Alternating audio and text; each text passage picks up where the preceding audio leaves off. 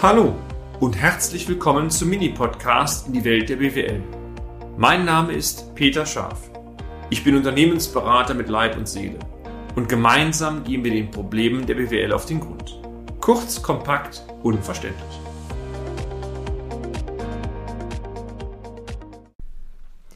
Kommunikation, meine sehr verehrten Damen und Herren, ist was Feines, gerade wenn es gut läuft. Und das Beispiel, schön übrigens, dass Sie dabei sind, was ich heute fortführe, soll genau in die Richtung gehen, wenn man es richtig anstellt, kann man mit klaren Worten sehr viel bewirken.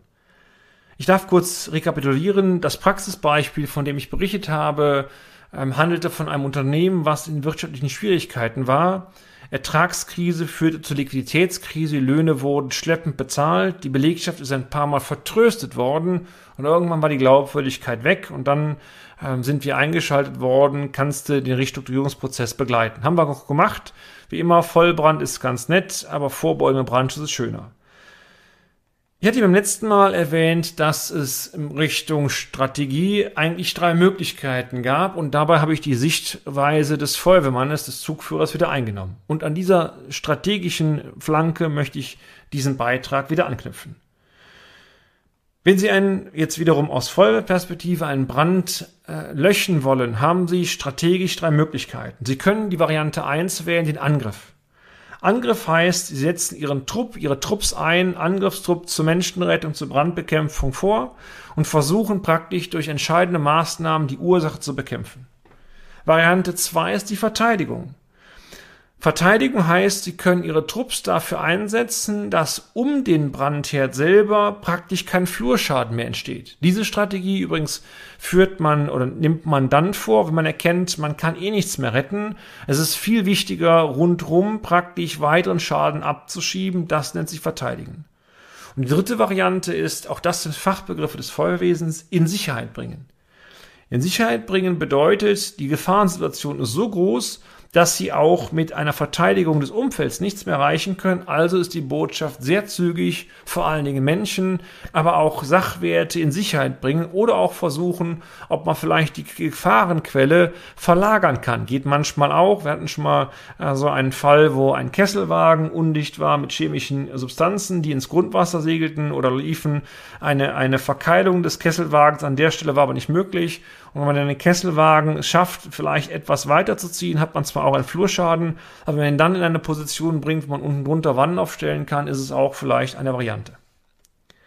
Sie mögen immer mehr schmunzeln, aber diese Feuerwehrstrategien, die sind gar nicht mal so ohne und, und das sage ich wieder als Unternehmensberater mit Leib und Seele, die sind auch auf Unternehmen anwendbar.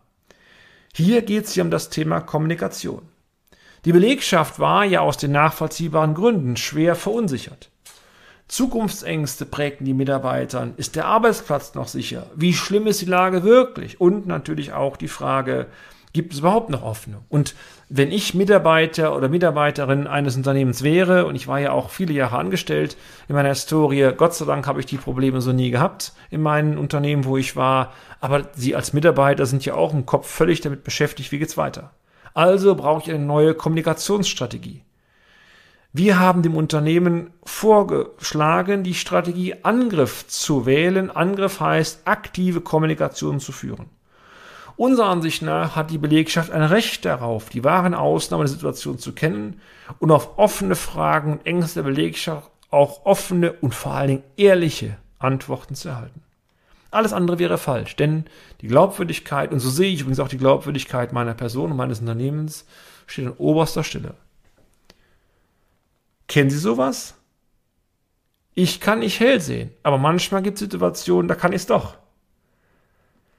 In vielen, Situationen, in vielen Situ Seminarsituationen sage ich genau das. Hellsehen ist keiner, aber es gibt Situationen, wo die Ausnahme die Regel bestätigt und genau hier war es eine solche. Denn sehr schnell kam die berühmte Frage, wie immer, welche Garantien, lieber Herr Schaf, geben Sie mir denn, dass, wenn ich eine Mitarbeiterversammlung einberufe, die Mitarbeiter also dann die vollen Ausmaße der Probleme auch kennen, dass sie dann noch zur Arbeit erscheinen, beziehungsweise ich überhaupt noch eine Belegschaft habe? Also die Frage ist ja, das kann ich nachvollziehen, absolut berechtigt.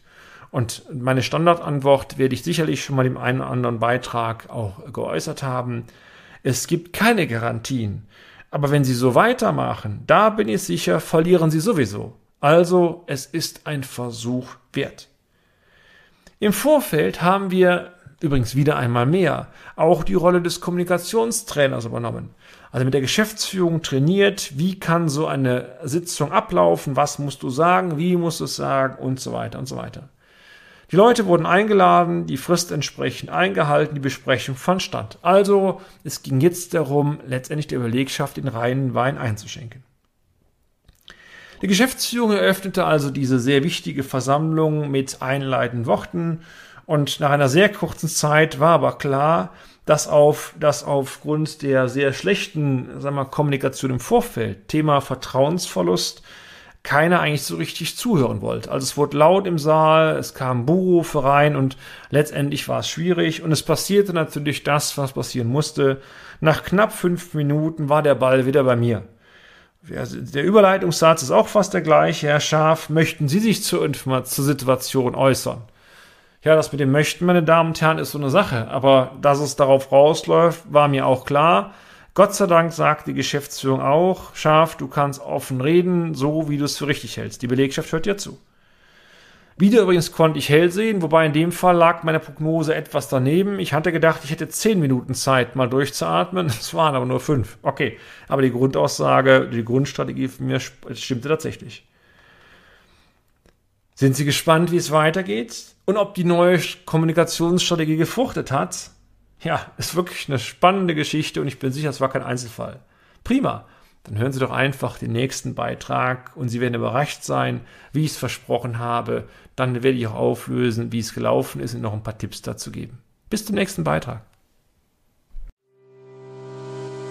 Und damit sind wir auch schon am Ende des heutigen Podcasts. Haben wir Ihr Interesse geweckt? Fein dann besuchen Sie uns doch einmal auf unserer Homepage unter www.scharf-office.de und schalten Sie auch beim nächsten Mal wieder ein auf eine kleine Reise in die Welt der BWL. Ihr Peter Scharf.